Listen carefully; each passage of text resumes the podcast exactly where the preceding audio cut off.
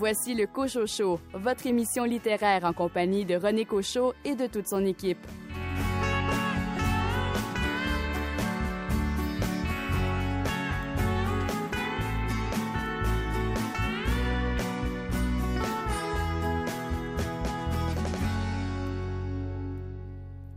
L'année 2020 tire à sa fin et nous en sommes tous très heureux. Heureusement, il y a eu la lecture pour nous aider à mieux traverser la pandémie. Ici René Cochot. Bienvenue à votre rendez-vous littéraire. Au sommaire de l'émission, les livres que Véronique Grenier, Louis Gosselin, Raphaël Béadan, Billy Robinson, Rachel Graveline et Caroline Tellier aimeraient recevoir ou donner en cadeau pour le temps des fêtes. La maison d'édition Alto se lance dans la publication de livres audio. Une entrevue avec Jason Roy à propos de son recueil de nouvelles Les paresseux aiment les histoires brèves. Véronique Grenier parle du livre Prendre part de Patrick Turmel et David Robichaud chez Atelier 10. David Lessard-Gagnon, libraire à la librairie Appalache au centre-ville de Sherbrooke, quelle bande dessinée a retenu votre attention cette semaine? Cette semaine, ça swing avec Django Main de Feu. Et finalement, André Jacques, de quel roman avez-vous choisi de nous parler? Le livre dont je vais vous parler, c'est le roman Les cibles de Christine Brouillette. Bienvenue au Cochon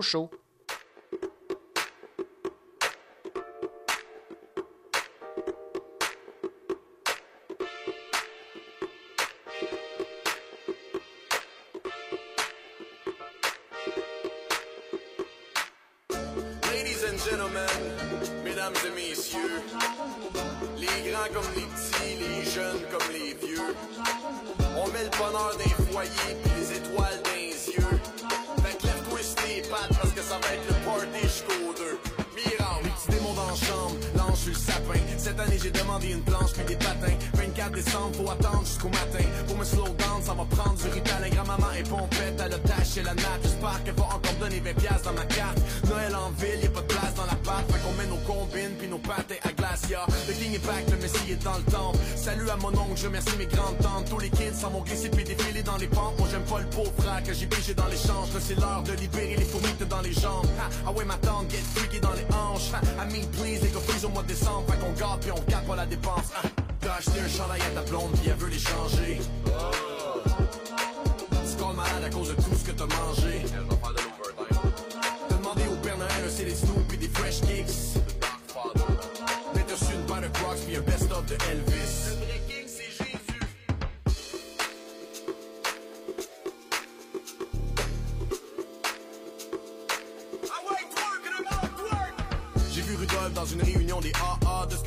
Il abuse un peu trop de la vodka le class, et ça se fait rappeler Big Papa. Mère Noël, il a donné un dépliant Weight Watches Tourtière chaque jour dans mon lunch que Snoop Dogg met du sucre en poudre dans son blunt. 50 met du barbe en cours dans son punch Puis je me calise de ce que fait James Blunt. Break it down, ok, swing la bagaille dans le fond du Xbox. Moi j'ai rajouté du rhum dans mon eggnog. Ça fait que cette année le Père Noël a des dreadlocks. Puis il livre ses cadeaux dans le hood sur un Vespa. L'année passée il a failli manger une coupe de shot Parce qu'il est passé tout seul dans un hood de blood. Le grand frère de mon ami me dit qu'il existait pas Mais sur le toit j'ai vu des traces de bottes Miracle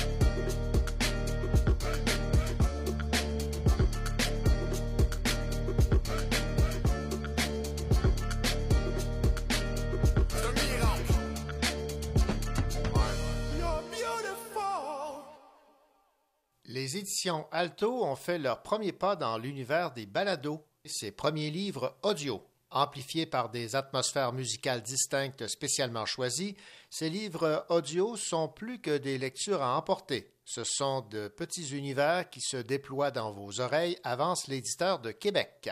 En voici un premier exemple. La lecture de Marée montante de Charles Quimper, lue par Serge Bonin. La trame sonore originale est signée Millimétrique.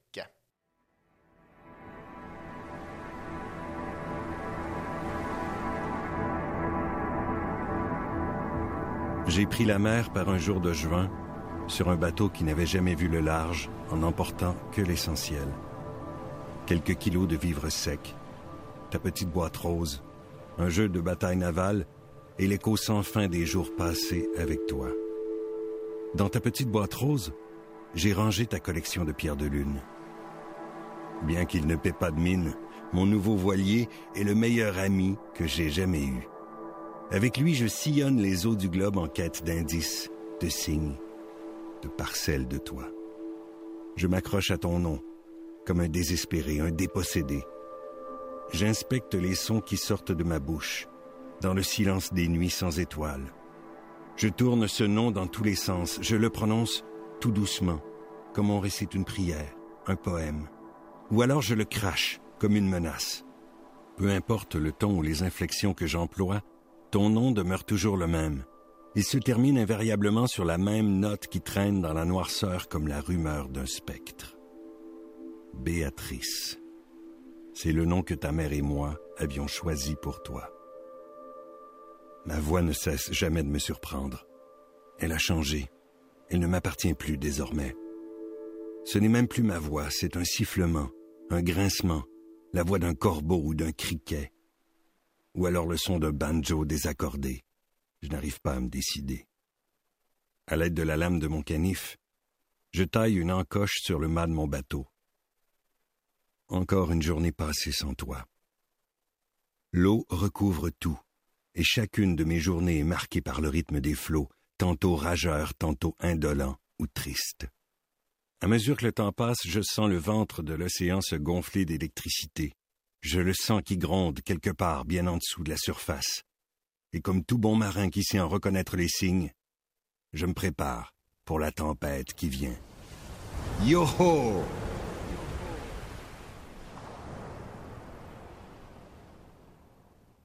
Voilà donc pour un extrait de ce livre audio Marée montante de Charles Quimper, lu par Serge Bonnet. Les premiers livres audio chez Alto sont Marée montante de Charles Quimper, Les villes de papier de Dominique Fortier, Un beau désastre de Christine Eddy et Pas même le bruit d'un fleuve, lu par son auteur Hélène Dorion avec la musique de Julia Kent. Pas même le bruit d'un fleuve est une quête des origines aux accents poétiques où une femme remonte les cours du Saint-Laurent sur les traces de sa mère. On va se laisser avec un extrait de ce livre audio, Pas même le bruit d'un fleuve, lu par l'auteur elle-même, la poète et auteure Hélène Dorion. Lorsqu'elle a lu son histoire dans les mots de sa mère, Anna a senti que la vie lui était enfin donnée entièrement, qu'une intimité nouvelle s'ouvrait en elle. Une parole portée par sa voix véritable s'enracinait. Elle a cessé d'avoir peur de ce vide qui surgissait de nulle part, impossible à nommer. Un jour, la courbe des vents s'accentue et tout ce qui a disparu peu à peu le long des ans reparaît. Anna ne pouvait rendre sa mère heureuse. Sa présence n'a rien effacé. Elle ne pouvait combler l'absence de l'être qui a manqué à chacun des jours, avec qui elle a sombré une nuit de printemps 1949, comme lui-même avait glissé dans l'obscurité avec son père et sa mère, une nuit de printemps 1914. D'une vie à une autre, il n'y a pas de fin nous dénouons, nous réparons ce que nous pouvons. Anna ferme les yeux. Elle ne voit plus la maison rouge et le jardin de l'enfant qu'elle a été, mais un océan bleu, et du fond de cet océan, elle se met à remonter à la surface. Elle croit reconnaître le paradis de Tintoret, ce tableau qui l'avait tant saisi quand elle l'avait vu à Venise, alors qu'elle remonte lentement à la surface de sa vie.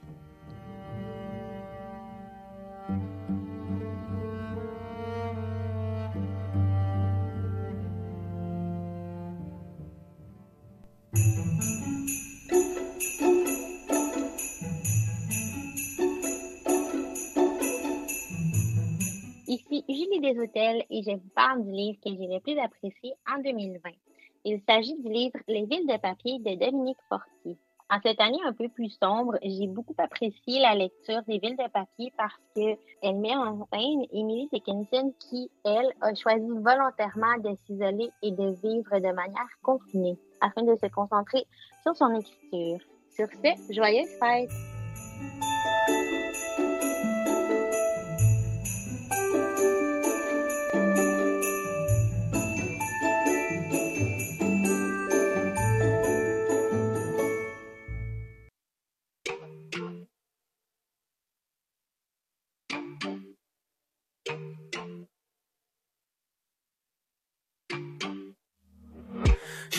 Le bien habillé, je pars pas à la dérive pour des produits dérivés.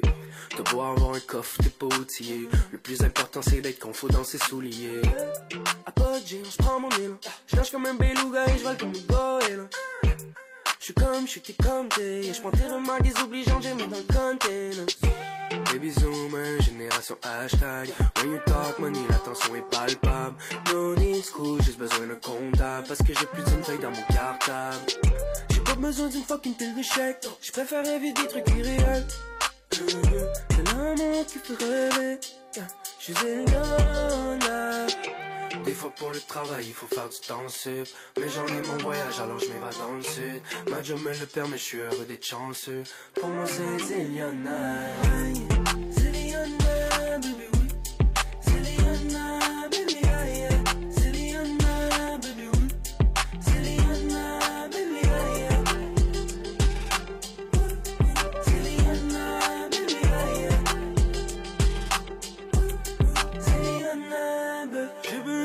avec le lutin au pied de l'arc-en-ciel. Il m'a dit que tout allait s'arranger, c'est des bonnes nouvelles. Rien à foutre de ton money man, moi je suis Zéliana. Tu sais pas ce que c'est veut dire, t'as qu'à ouvrir le dictionnaire. Zay, zay, je suis un missionnaire. Mon intelligence c'est ma richesse, pour ça que je suis visionnaire. Quand j'étais petit, je faisais sur. En vieillissant, j'ai découvert la passion du microphone. I'm morning as alien. J'arrive dans la place, on me regarde comme si j'étais un alien. Peu importe c'est quoi ton âge, tu dois survivre à la quarantaine. Quand la vie arrête de rouler, c'est juste un stop à l'américaine. Ma richesse c'est mes poches, entouré de mes potes. On s'aime pas les coups on se donne des coups de main. Pas tout bon à l'école, mais je te jure qu'il y a pas de pas. Et nous on se rend utile. Des fois pour le travail, il faut faire du temps. Mais j'en ai mon voyage, alors je m'évade dans le sud. Ma job me le permet, je suis heureux d'être chanceux. Pour moi c'est Zéliana. Zéliana, baby, oui.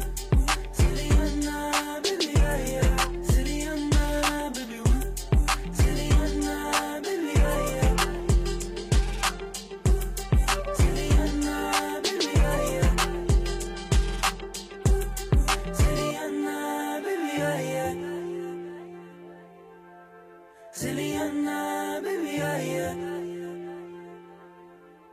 Zéliana, baby,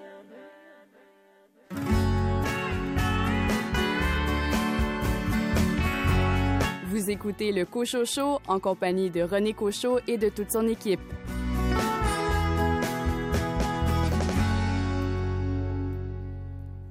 Les paresseux aiment les histoires brèves.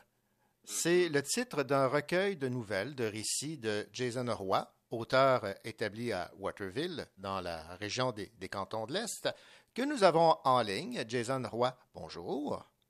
Bonjour. Jason, les paresseux aiment les histoires vraies. Est-ce qu'on doit en conclure que vous êtes un peu paresseux du fait que vous vous lancez dans la rédaction de nouvelles?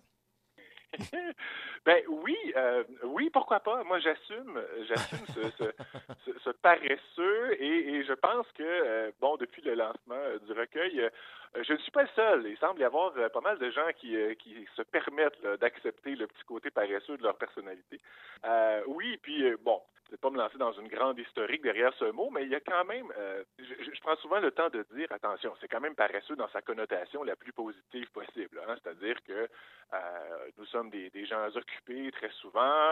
Euh, c'est pas tout le monde qui a le temps de s'installer et de se lancer dans la lecture de Guerre et paix de Tolstoï. Hein? Donc, parfois, pour les amoureux des lettres, de la littérature, les gens qui aiment entrer dans des histoires, des univers, mais qui aiment aussi se rendre à la fin assez vite, je pense que la nouvelle s'y prête parfaitement. Et donc, ce recueil est un assemblage de nouvelles. Pas seulement, aussi, il y a du récit oui, oui, absolument, euh, que je distingue de la nouvelle. Mm-hmm. Euh, donc, qui permet là, au lecteur de, plonger dans différents mondes, euh, mais comme des petites bouchées, là, un peu dans le mode échantillon. Ouais. Est-ce que vous, vous préférez lire ou écrire la nouvelle? Ah, c'est une bonne question. Euh, je suis un grand consommateur de nouvelles, mais j'adore écrire, bien entendu. Donc, quand je quand j'ai la chance de me trouver un peu de temps dans ma vie effrénée pour m'installer quelque part dans un café, bon, euh, quand c'est possible, le zone rouge ne le permet pas toujours. Mm-hmm. Euh, donc, oui, oui, m'installer au clavier, écrire une nouvelle, c'est très gratifiant, c'est très intéressant, surtout quand on a l'impression, comme, comme auteur, que ça marche et on a très hâte de voir l'effet que notre récit ou notre nouvelle va produire. Euh, il y a quelque chose d'excitant là-dedans. Et euh, comme introduction, vous présentez votre euh, recueil comme une playlist, mais une playlist où on a des chansons au hasard. J'aimerais que vous élaboriez là-dessus. J'ai bien aimé cette, cette comparaison en lien avec la, la, façon dont vous avez choisi les nouvelles qu'on retrouve dans ce recueil. Oui, oui, effectivement. C'est un peu le, le, projet, dans le fond, et, c'est un peu le, squelette hein, de ce projet. C'est-à-dire que moi, j'ai cette prétention de croire que euh, un, bon texte, un bon court texte, euh, en soi, euh, peut plaire et qu'on peut enfiler comme ça, comme, dans, comme sur un collier de perles, hein, on peut enfiler plusieurs textes et obtenir un, je vais, aller avec le mot produit, là, je suis plus ou moins à l'aise avec ça, mais un produit final qui plaît éventuellement au lecteur. Et mhm. euh, dans la genèse de ce projet-là, de ce recueil, euh, moi, j'ai quand même cogné à quelques portes pour dire, ben voici ce que j'ai l'intention de faire. Et je, bon, je, me suis rendu compte que dans euh, le monde de l'édition actuelle, le recueil, euh, bon, premièrement, c'est peut-être pas le, type de, d'édition qu'on favorise le plus. Et quand on en fait des recueils, quand on en édite, euh, très souvent, on va imposer une ligne directrice euh, aux écrivains. On va leur dire, oui, OK, un recueil, c'est intéressant, mais quelle est ta thématique? Mm-hmm. Qu'est-ce qui va relier chacune des nouvelles ou chacun des textes entre eux? Et, moi, après m'être fait, avoir reçu en fait cette réponse-là à quelques reprises, euh, je me suis dit, là, j'ai deux options. Hein. Soit je, je, je, rentre dans ce moule, donc je, m'assure qu'entre chacun des textes que j'ai produits, il y a quelque chose, il y a une ligne directrice, il y a une thématique, euh, ou non.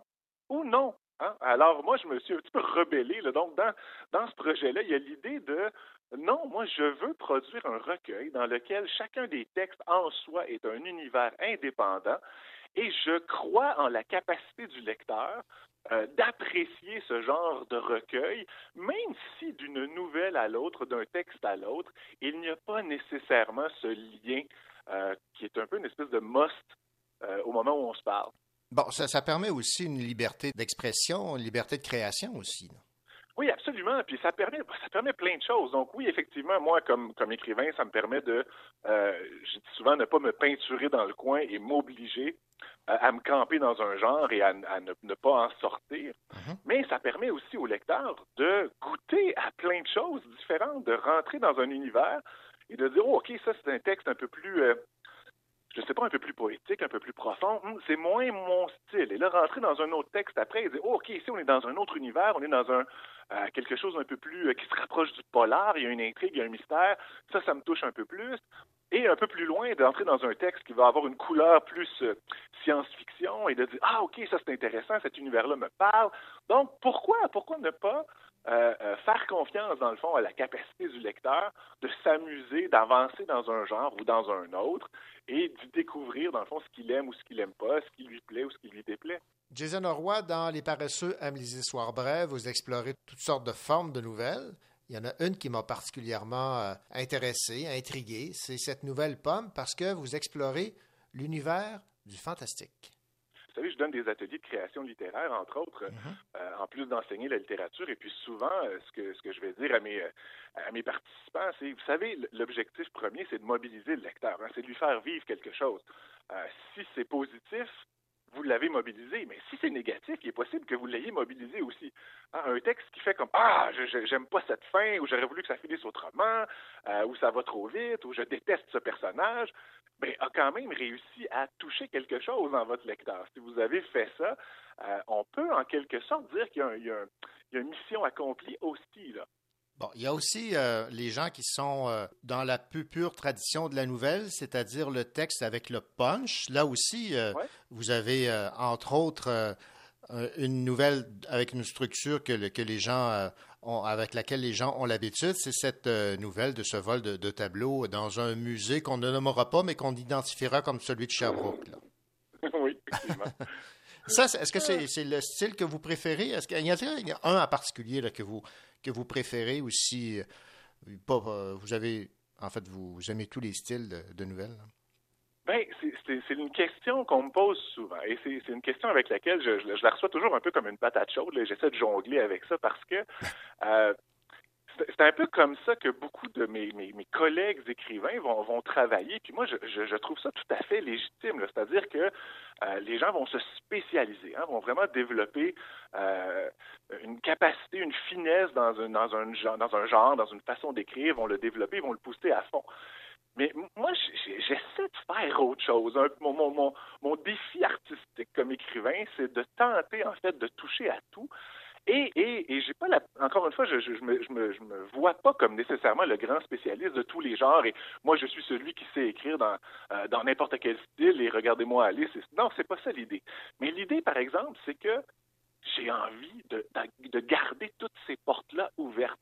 Moi, si j'ai envie d'écrire une nouvelle euh, qui, qui, va être plus près du polar, comme mm -hmm. celle de, de que, vous mentionnez maintenant, ben, je, veux y aller à fond, je veux explorer ça, je veux essayer de faire en sorte que ça marche, mais euh, trois textes plus loin, encore une fois, si j'ai envie d'aller dans, un, dans une autre direction, euh, je, je, ne veux pas, moi, comment dire, fermer des portes. Hein. Je veux être capable d'explorer ces genres, ces sous-genres, en ayant l'humilité de, de, dire, je suis peut-être pas l'expert le, dans tous les genres, mais j'ai envie d'écrire dans tous les genres.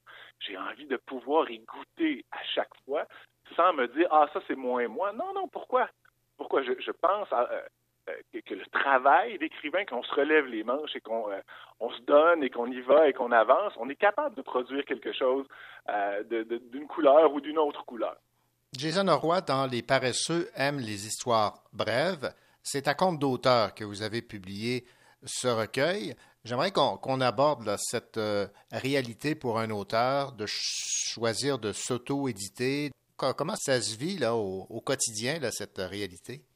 Oui, je trouve qu'en 2020, ça se vit euh, assez bien. Évidemment, ça demande beaucoup de travail, mais l'idée ici, c'est de comprendre que euh, j'envisage ça plus comme de l'auto-édition, plus que compte d'auteur. Moi, je fais une espèce de nuance entre les deux, entre les deux termes, c'est-à-dire que euh, s'auto-éditer, c'est se donner à soi-même toutes les responsabilités d'un éditeur.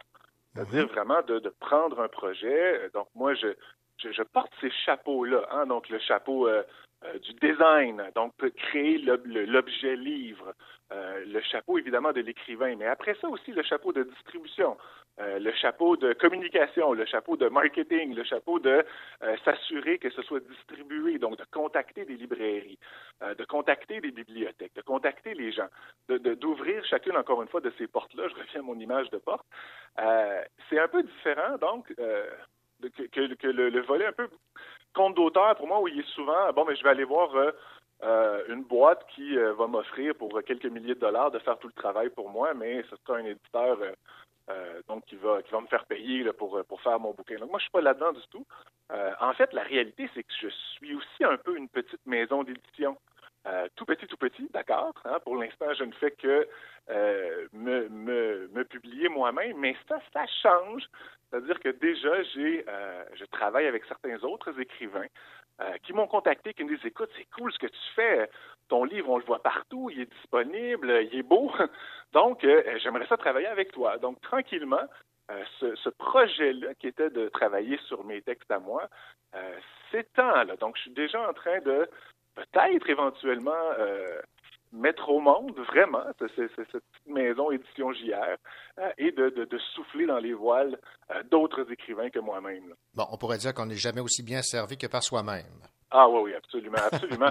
il, y a, une question d'agilité aussi dans le fait de gérer son, projet comme ça. C'est-à-dire mm. que ça bouge beaucoup plus vite. Hein. Donc, euh, quand quand c'est soi-même qui prend le téléphone, qui décroche et qui contacte tous les intervenants, uh-huh. euh, quand on gère le projet de A à Z, ça ça va bien. Puis bon, j'ai cette chance aussi de d'avoir un bon réseau, d'avoir beaucoup de gens autour de moi, euh, d'avoir euh, euh, été en contact avec plein de gens aussi dans, dans le milieu littéraire, d'avoir été à de nombreux lancements, d'être professeur, d'avoir beaucoup de contacts à gauche et à droite. Donc, ça fait que quand je lance un projet comme ça, ben ça, ça, ça essaime, ça, ça bouge, ça se partage et ça fait que c'est intéressant. Hein? Donc, malgré le fait que ce soit géré donc sous mon propre parapluie, euh, il y, a, quand même beaucoup de paresseux qui, euh, partent et qui se propagent. voilà. Eh bien, Jason Norroy, vous êtes, euh, rappelons-le, professeur de français et de littérature. Vous consacrez une part de votre vie à l'écriture de nouvelles et de récits. Vous avez publié en revue littéraire au Québec et en France. Vous êtes tombé sous le charme des cantons de l'Est. On l'a mentionné en début d'entrevue, vous habitez à Waterville et le titre de votre recueil, Les paresseux aiment les histoires brèves. Merci beaucoup, Jason Roy. Ce fut un plaisir, merci.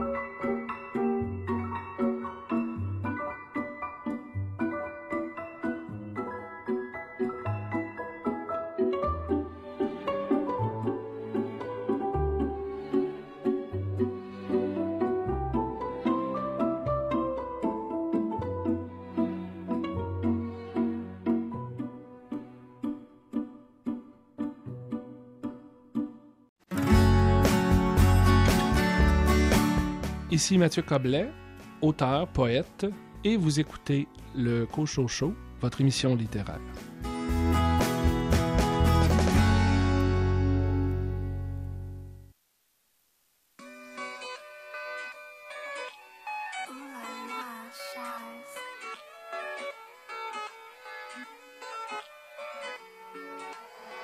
Je suis qu'un produit de mon environnement. Y'a plus personne dans les pires moments. On vit, on meurt, on peut pas faire autrement. On se reverra peut-être dans l'autre monde. Yeah, yeah. Je suis qu'un produit de mon environnement. Y a plus personne dans les pires moments. On vit, on meurt, on peut pas faire autrement. On se retrouvera peut-être dans l'autre monde. Yeah, yeah. Mourir, on sait comment faire c'est une chose qu'on peut faire seul. Et si demain on m'enterre, mettez un micro dans le cercueil. Il est 9h59, la mort frappe à 10h. Je préfère l'enfer avec mes proches que le paradis seul. On est plongé et on baigne tous dans la foule. Le ciel sait que l'on saigne sous nos cagoules. Les grains qui tombent dans le sablier nous rappellent que le temps est limité. La mort et la main d'une mère, les deux seules choses qu'on ne peut éviter. Ceux qui l'ont côtoyé de près sont dans l'aigreur. Certains essaient de l'esquiver, c'est une erreur. On essaie tous de l'oublier, ça nous fait peur. Mais la Casio et la Rolex donnent la même heure. Ne me donnez pas de morphine, je préfère vivre et souffrir. On meurt avec les poches vides, mais la tête elle est pleine de souvenirs. Ne t'en fais pas, tu sais. Une fois arrivé au bout, on vit toujours un peu dans l'esprit de ceux qui se souviennent. Je comme produit de mon environnement. Y'a plus personne dans les pires moments. En vie, on meurt, on peut pas faire autrement. On se reverra peut-être dans l'autre monde. Yeah, yeah. Je suis comme produit de mon environnement. Y'a plus personne dans les pires moments. On vit, on meurt, on peut pas faire autrement. On se retrouvera peut-être dans l'autre monde. Yeah, yeah. J'ai pas le cœur brisé bébé, j'ai le cœur d'un enfant soldat. La mort rôde chez nous, les ponts funèbres font du soldat. Wow. J'ai assisté à plus d'enterrements que de mariage. Car le premier est une certitude, le deuxième est un choix. J'ai pleuré, quand mon frère est mort, ça je peux te l'avouer. Obligé de consoler ma mère, avec la gorge nouée. Ils pensent tous que je n'ai pas de cœur, parce que je suis cagoulé. Je remercie Dieu, à chaque circonstance, que Dieu soit loué. Très jeune, j'ai vu des gens mourir, surtout au Congo. Le cimetière est le seul endroit où nous sommes tous égaux. Je viens de là où, pour un manque de respect, tu repars les pieds devant. La mort n'arrête pas l'amour, mais aimons-nous vivants. Je crois en Dieu, j'ai la foi, ta peine, je la vois. Face à la mort, personne ne fait le point, ils me regretteront comme Johnny Balavoine. Dans ma tristesse, dans mon chagrin, je me noie. On perd des proches, et on y pense sans arrêt. Que Dieu nous bénisse et nous donne plus de sœurs comme Assa au produit de mon environnement. Y'a plus personne dans les pires moments. En vie, on meurt, on peut pas faire autrement. On se reverra peut-être dans l'autre monde. Yeah, yeah. Je suis comme produit de mon environnement. Y'a plus personne dans les pires moments. On vit, on meurt, on peut pas faire autrement. On se retrouvera peut-être dans l'autre monde. Yeah, yeah. De regret si mon heure sonne. Les idées claires si je sombre, il aura donné le maximum. Graver cette phrase sur ma tombe. Je ne veux retenir que l'amour, savourer le temps qu'il me reste. La vie est un compte à rebours, mais personne sait quand il s'arrête. Dis-moi, tu penses à quoi quand ton âme dépasse les montagnes? Sûrement le seul endroit où je veux pas que mon frère m'accompagne. Elle n'a jamais tort, quand tu penses la perdre, elle gagne. La mort sera la plus belle de toutes mes punchlines. Elle me tourne autour, je me mets fidèle. Comme Kalash, la mort est criminelle. Tu peux voir la peur dans mes prunelles. Je ferai du mytho si j'aperçois le bout du tunnel. En attendant, je veux être meilleur qu'hier. Ramène mes disques d'or dans le cimetière. J'ai pas lâché tous mes pleurs ni mes je t'aime. Le destin m'a fait une fleur par des chrysanthèmes. M'effacerai évidemment. Le jour où je dépasserai le firmament. Quelques rimes sur le papier du testament. Dans le monde d'après, je regretterai ma vie d'avant. Je suis qu'un produit de mon environnement. Plus personne dans les pires moments. En vie, on meurt, on peut pas faire autrement. On se reverra peut-être dans l'autre monde. Yeah, yeah. Je suis qu'un produit de mon environnement. Y'a plus personne dans les pires moments. On vit, on meurt, on peut pas faire autrement. On se retrouvera peut-être dans l'autre monde. Yeah, yeah. Je suis qu'un produit de mon environnement. Y'a plus personne dans les pires moments.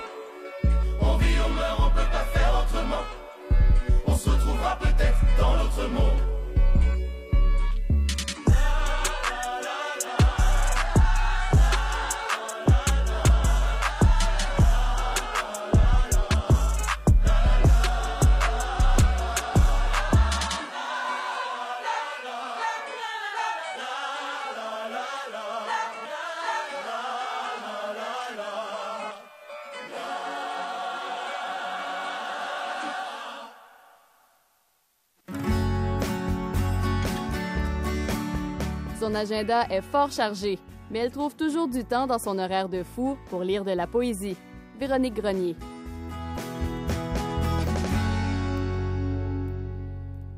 Véronique Grenier, bien le bonjour. Eh bien, bonjour, comment ça va? Ben, ça va très bien. Même chose pour vous, Véronique? Cela va, cela va. Ça va fin de session, c'est ce que je dirais. Ouais, c'est ça. C'est sûr que les... l'année 2020 a été difficile pour, euh, pour tout le monde. Mais il y a quand même des beaux moments en 2020. Entre autres, euh, cet essai que vous avez lu, euh, que vous avez beaucoup aimé, qui a pour titre Prendre part, écrit par Patrick Turmel et David Robichaud chez Atelier 10. Alors, qu'est-ce qui vous a, qui vous a plu particulièrement là, dans, dans cet essai? Moi, je dois dire d'emblée que je suis une fan finie de la collection Documents chez Atelier 10. Prendre part, c'est le numéro 18. Mais, je les ai tous lus. Je les fais lire à mes étudiants, mes étudiantes aussi. Là, à chaque année, j'en fais lire un ou deux de, la, de cette collection-là. Mm-hmm. C'est des ouvrages qui sont vraiment chouettes. Si on, on veut s'initier aux essais, là, je pense que c'est vraiment une collection parfaite. C'est toujours en bas de 100 pages. Ça se veut toujours. C'est de la vulgarisation, mais en même temps, le niveau est là. Fait ici, Prendre part, dans le fond, c'est le, deuxième livre que David Robichaud et Patrick Turmel ont écrit dans la collection.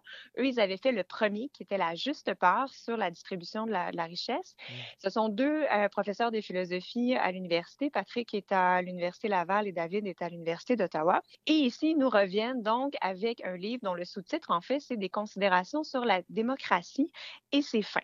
Fait que je pense que c'est un livre qui peut se retrouver assez facilement dans les mains de tout un chacun parce que dans le fond, réfléchir sur la démocratie, réfléchir sur ce que ça veut dire, réfléchir aussi sur peut-être notre responsabilité un peu individuelle par rapport euh, à sa santé, à la démocratie, ben c'est un peu notre job à, tout un chacun. Et c'est justement ce que les auteurs euh, cherche faire donc dans, cet ouvrage-là, en fait, c'est nous faire réfléchir à propos de notre double ignorance, peut-être par rapport à ce que c'est la, démocratie. Donc, c'est 15 chapitres, c'est en bas de 100 pages. Euh, je pourrais vous lire un petit extrait de la quatrième de couverture. Ben oui, allez-y. Alors, ça dit La démocratie vise pourtant un idéal qui mérite d'être vigoureusement défendu l'égale liberté politique des citoyens. C'est avec la conviction profonde que l'on doit tous prendre part à la vie démocratique que les auteurs se penchent sur les conditions qui la rendent possible, ainsi que sur notre responsabilité, donc, à son égard. c'est un super bel ouvrage, je pense, d'introduction aussi à ce qu'on pourrait appeler la philosophie politique. C'est accessible, le langagier. Il y a beaucoup d'exemples qui sont utilisés. Ils vont aussi puiser dans, dans, la psychologie pour nous expliquer un petit peu certains de nos mécanismes dans la prise de décision, dans nos opinions. Et je pense qu'à à, l'heure très actuelle dans laquelle nous sommes, avec la crise aussi qu'on vient de passer, puis les enjeux démocratiques qui, ont, qui, sont reliés peut-être aussi euh, à, la crise de la COVID, mm-hmm. je pense que c'est un ouvrage qui devrait se retrouver dans toutes les bibliothèques. Oui, et avec en toile de fond aussi toute cette saga euh, démocratique qu'on a vécue euh, pas plus loin qu'aux États-Unis, là. Oui, tout à fait. Tout à fait. Donc, c'est important de comprendre donc les institutions, mais eux, c'est vraiment euh, l'angle qui est choisi euh, a vraiment beaucoup à voir avec comment nous, par rapport à nos opinions, entre autres, et parce que nos opinions ont à voir avec justement certaines de nos décisions, mm-hmm. certains de nos gestes aussi en collectivité.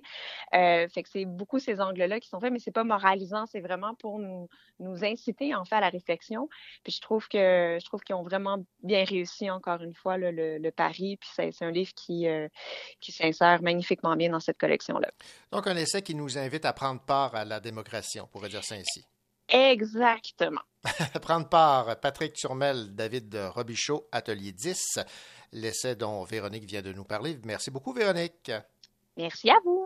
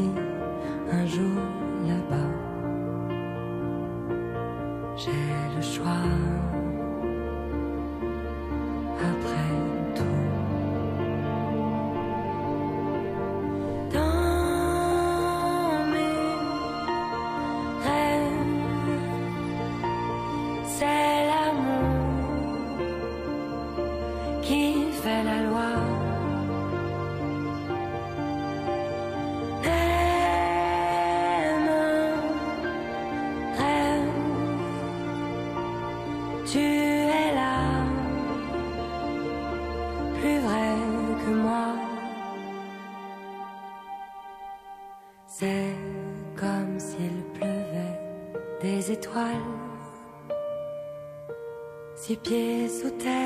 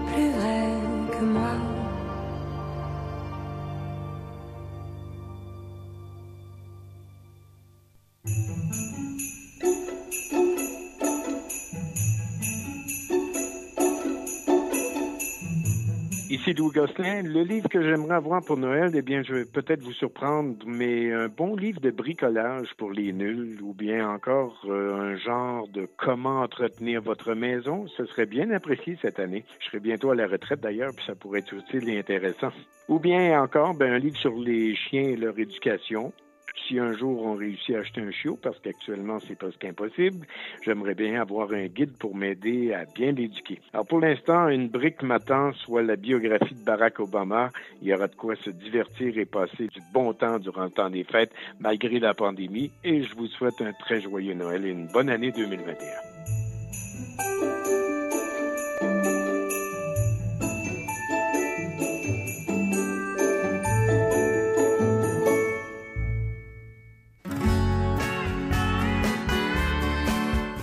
Caroline Georges, vous écoutez le Cochocho, votre émission littéraire.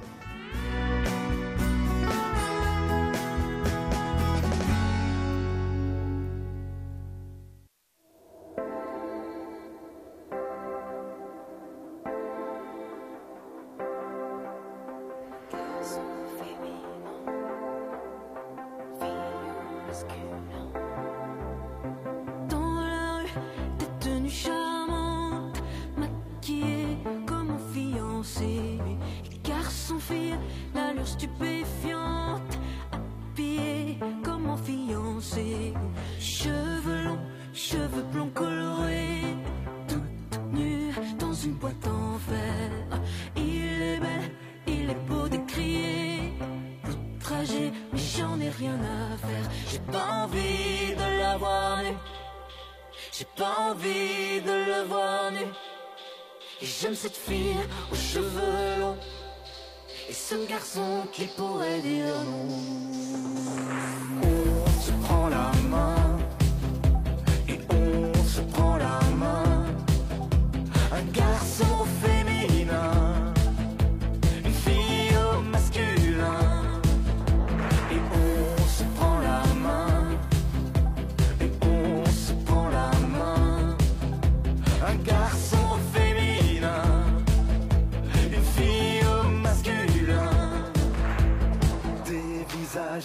Des cheveux d'or qui oublient leur vertu. Mais c'est pas vrai qu'ils ont l'air d'un conquistador.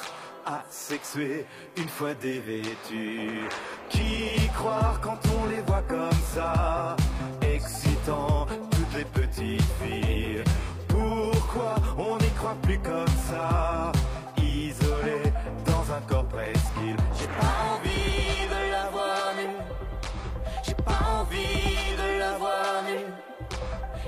Cette fille aux cheveux longs. Et ce garçon qui pourrait dire non. Et on se prend la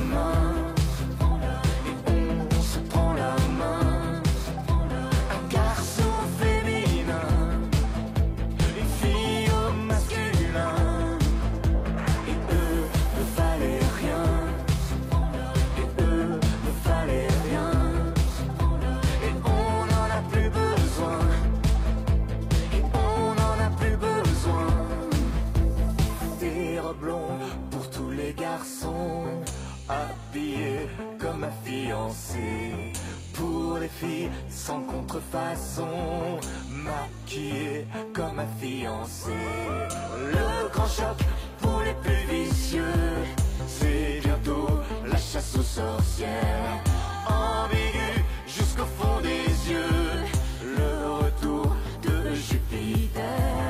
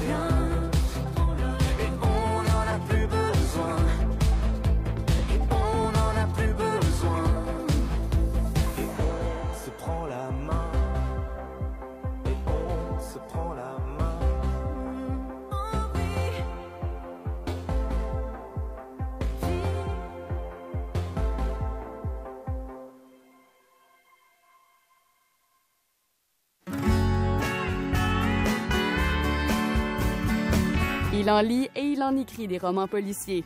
André Jacques.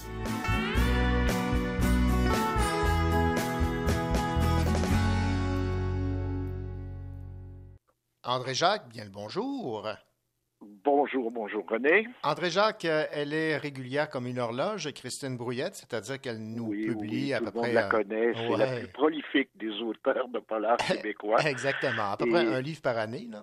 Ben, c'est pas tout à fait un livre par année, mais je dirais qu'elle en a. ce- Celui-ci, c'est son 19e, puis elle a commencé en 1987. Ouais. Alors, quand même, euh, ça fait, bon, 1987, ça fait 33 ans.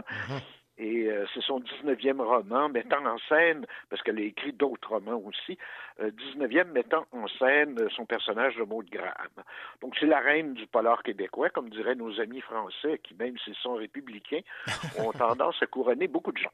Alors voilà, Euh, je parle brièvement de ce bon roman, qui est La cible, c'est un de, un de ceux que j'ai le plus aimé de Christine Brouillette.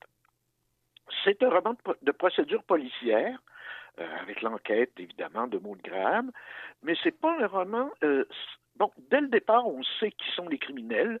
C'est donc pas un roman de, à la Agatha Christie où on cherche à découvrir qui euh, a tué euh, Madame Plum dans la bibliothèque avec un candélabre. Donc, en gros, on sait que euh, les criminels sont un tel et un tel. Donc, il y a deux familles qu'on retrouve dans ce roman-là. Euh, D'une part, la famille Barry, les Barry, avec un personnage euh, qui est Gilbert, Gilbert Barry, qui est un ouvrier de la construction, euh, profondément homophobe, antipathique et tout, là, et violent, évidemment. Euh, Gilbert a un frère, Marc-Antoine, qui lui est, homosexuel et qui parle de se marier avec, avec son ami Robin. Et, là, tout à coup, c'est la panique du côté de Gilbert euh, qui se dit, ben, euh, je vais perdre mon héritage, etc. Alors, donc, ça, c'est le premier, le premier volet. Deuxième volet, c'est les Tardieux. Alors là, c'est un tout autre milieu. Jérôme Tardieu, c'est un médecin spécialiste, travaille dans un hôpital, qui est charmeur, bon, il couche avec les infirmières et tout ça, mais qui, de son côté, dans sa famille, est jaloux de sa femme, qui est très possessif et tout ça.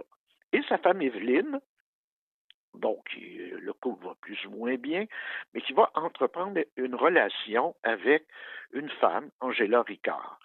Euh, ça va évidemment entraîner problème. Ils ont deux enfants. Tardieu, euh, qui est jaloux de façon maladive, va donc lui aussi péter une coche. Et il va germer l'idée d'un échange de meurtres, un peu comme on en retrouvait chez Alfred Hitchcock euh, dans le film L'inconnu du Nord Express, qui est tiré d'un roman de Patricia Highsmith, où deux hommes se rencontrent dans un train et décident de, de s'échanger des meurtres. Donc, Barry va tuer Evelyne, pendant que Tardieu, lui, va être en congrès à Toronto. Et à l'inverse, Tardieu va assassiner Marc-Antoine, l'homosexuel, frère de, de Barry, pendant que Barry et sa femme est, en, fait en expédition de chasse euh, et tout ça. Donc, les deux ont un, un alibi. Alors ça, c'est l'action, vous voyez, va se dérouler en deux périodes. Alors, vous le voyez, c'est un roman assez touffu, puis une enquête complexe quand même, parce que deux, euh, crimes en parallèle et tout ça. Euh, j'aime beaucoup, une chose que j'aime beaucoup chez Christine Brouillette, c'est qu'elle a un traitement lucide des problèmes sociaux. Et dans le, cas ici, ben, évidemment, l'homophobie, la violence, la violence conjugale aussi, la jalousie de Tardieu et tout ça, c'est traité avec finesse et tout ça. Moi, j'ai bien aimé le portrait qu'elle trace de du docteur Tardieu. Barry et son fils, peut-être un peu trop poussés, un peu trop méchants, un peu trop euh, euh, caricaturaux. Mais j'aime beaucoup aussi certains personnages secondaires. Il y a un sans-abri euh, qui s'appelle JP, Angela, la, la, la, blonde de Madame, de Madame Tardieu, tout ça. C'est agréable un style clair, agréable. Bon, et la marque de Christine Brouillette que j'apprécie chaque fois, c'est-à-dire toujours de petits détours par la gastronomie pour nous rajouter un plaisir euh, à l'ensemble. Alors voilà, un excellent roman de Christine Brouillette aux éditions Druide. Les cibles avec évidemment comme personnage principal Maud Graham. Merci beaucoup André Jacques pour euh, cette belle critique. Ben, merci à toi René.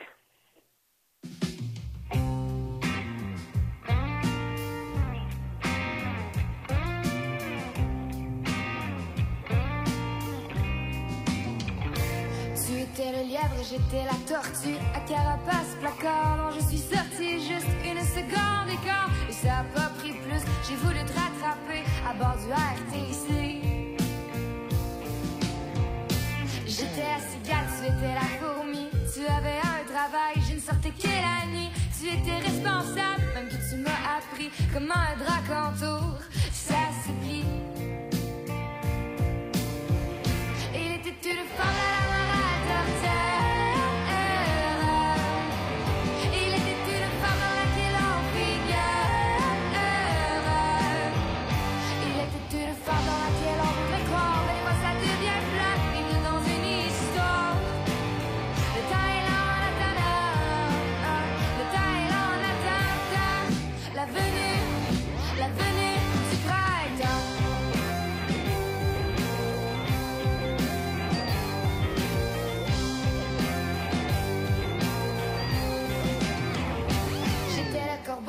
T'es le renard, perché tout là-haut. Te dit descends, viens me voir, mais j'ai pas entendu. Je chantais trop fort la rhapsodie des bohèmes. À quelques pas de chez toi, dans un karaoké, un samedi soir. Il était tout fort à la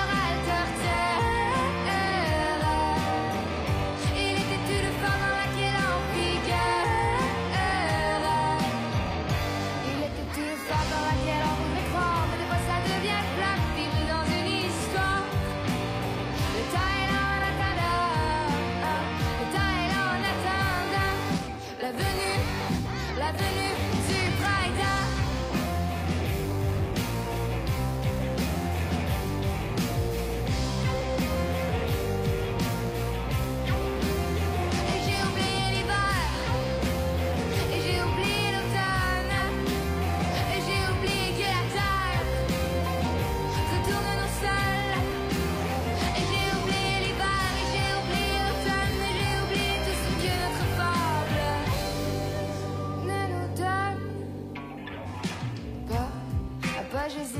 tu vas trop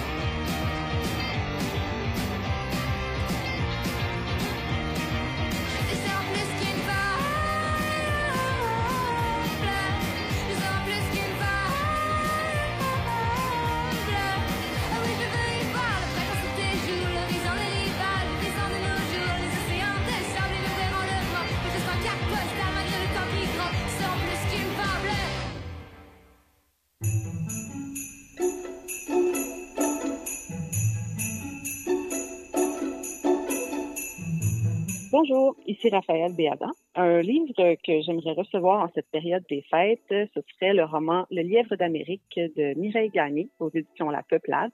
Euh, c'est un livre qui a beaucoup fait parler de lui cette année et qui m'intrigue avec sa très belle couverture et, et sa prémisse euh, mystérieuse.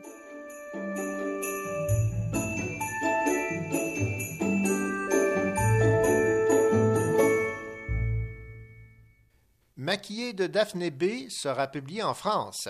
L'essai sur le maquillage de la jeune autrice québécoise Daphné B aura donc une deuxième vie en 2021. Les éditions Grasset en ont acquis les droits pour l'Europe francophone. L'essai, qui est décrit comme un hybride entre la poésie, la philosophie et le récit, devra être adapté avant de sortir en Europe pour euh, rendre le texte plus lisible pour un public qui ne partage pas nécessairement les mêmes références. L'écrivaine va travailler avec Chloé Deschamps, qui est également l'éditrice française de Dominique Fortier chez Grasset, l'écrivaine qui vient de remporter, rappelons-le, le prix Renaudot pour son livre Les villes de papier publié chez Alto.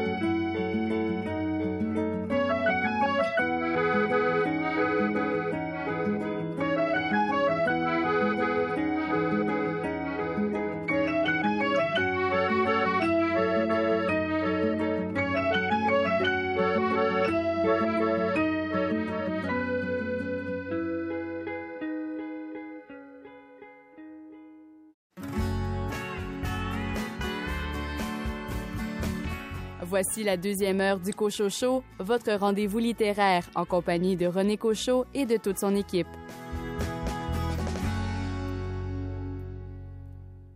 Au sommaire de cette deuxième partie d'émission, des idées de livres à donner de la part de Rachel Graveline, Caroline Tellier, Billy Robinson et Véronique Grenier. Et David Lessard-Gagnon, vous avez choisi quelle bande dessinée cette semaine? Cette semaine, ça swing avec Django Main de Feu. Bonne deuxième heure.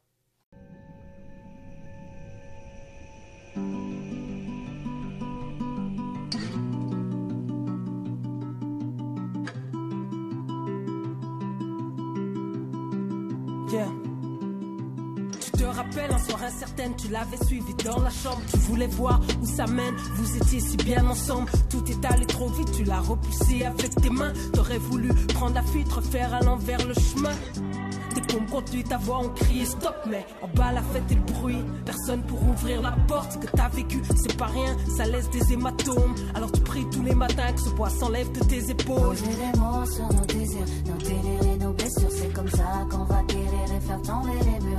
Démanteler les silences, on n'a plus le temps de se taire. La force du nombre est un cri à faire trembler la terre. Ensemble, on est plus que fort. Des concerts de nos voix résonnent. On nous entend un pas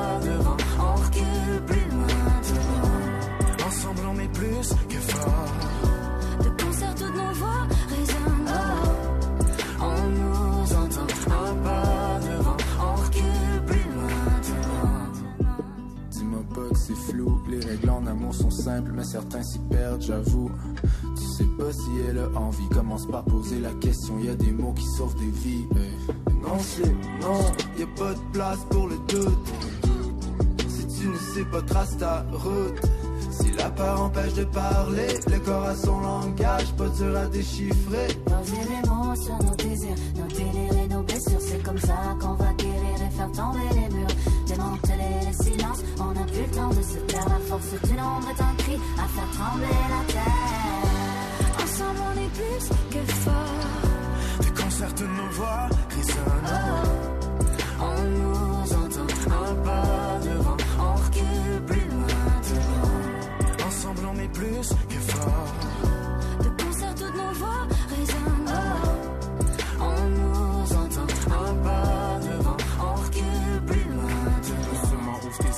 Rattrapera si tu tombes. Notre génération s'éveille, par nos gestes on change le monde. Ici le silence n'est plus roi, on arrête de baisser les yeux. On fera entendre nos voix, on changera les règles du jeu. Plus jamais la loi du fort, plus de ces concepts dépassés. Ce monde où les victimes ont tort, faudrait sortir de nos clichés. Ensemble on brisera les tabous, on pourra enfin vivre en frère. Coup de série, tous debout, c'est la parole qui nous libère. Les mots sur nos désirs, nos délires et nos blessures. C'est comme ça qu'on va guérir et faire tomber les murs. Démanteler les silences, on n'a plus le temps de se taire. La force du nombre est un cri à faire trembler la terre. Ensemble on est plus que fort. Le concert de nos voix résonne. On nous entend un pas devant, on recule plus maintenant. Ensemble on est plus que fort. Des concerts de nos voix résonnent. On nous entend un pas devant, on recule Ici David Lessard-Gagnon, libraire à la librairie Appalache. Cette semaine au Cocho Show, je vous présente la bande dessinée Django, Main de feu.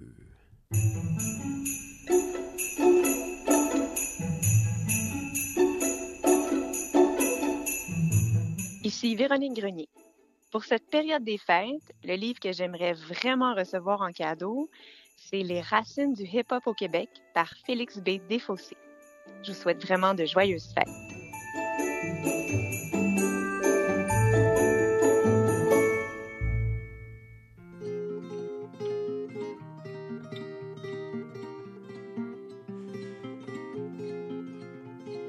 Ne me demandez pas pourquoi, quand vient l'hiver et le grand froid, on voudrait tous mourir.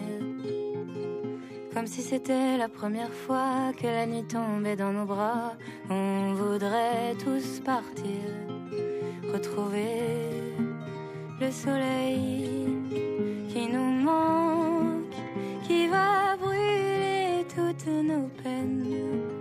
Le soleil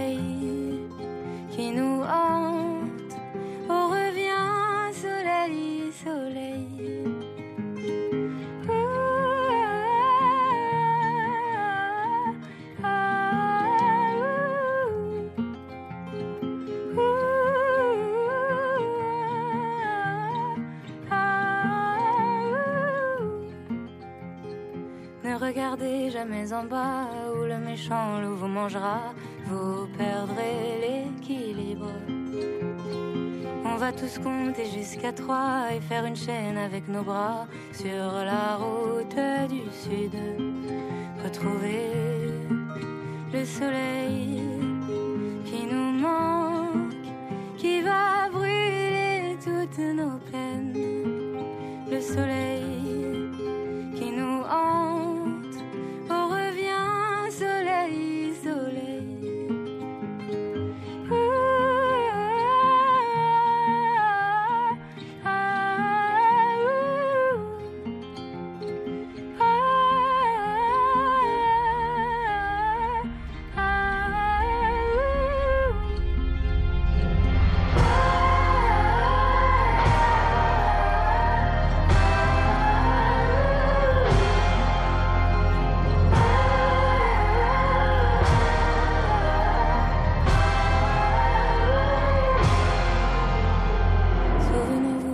prochaine fois que vient la neige et le fracas, on ne va pas tous mourir. Entre les braises on marchera et la nuit noire nous embrassera, on pourra tous partir. On pourra tous partir.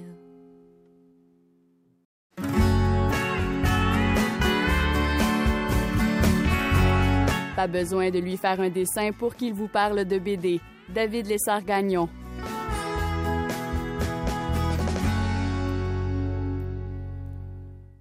David Lessard-Gagnon, cette semaine, on va se faire plaisir en plongeant dans l'univers du musicien Django Reinhardt avec une bande dessinée qui a pour titre euh, Django Main de Feu. C'est publié par la maison Dupuis dans la collection Air Libre et c'est signé Ricard Effa et Salva Rubio.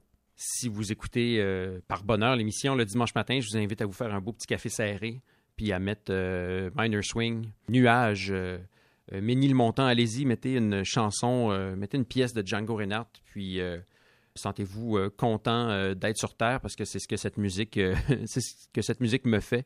En tout cas, à moi.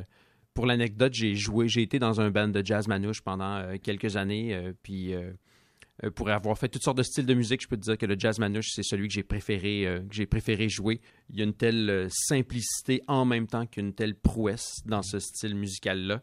Puis là, bien entendu, la prouesse, hein, c'était pas moi qui l'avais. Moi, j'étais le contrebassiste. Je m'occupais de faire un petit rythme en arrière. Puis j'avais des amis qui étaient euh, inspirés justement par cette figure mythique de Django Reinhardt qui euh, s'essayait à tirer la guitare euh, et à, à chauffer Marcel. Et donc voilà, Ricard Effa et euh, Salva euh, Rubio, qui sont des BDistes avec quand même de l'expérience euh, et qui n'en sont pas à leur première collaboration. Rubio, en, précisément, fait beaucoup dans la biographie, en fait, et la biographie musicale. C'est lui aussi qui nous avait proposé Miles et Juliette, une bande dessinée qui remémorant l'histoire d'amour entre Miles Davis et Juliette Gréco.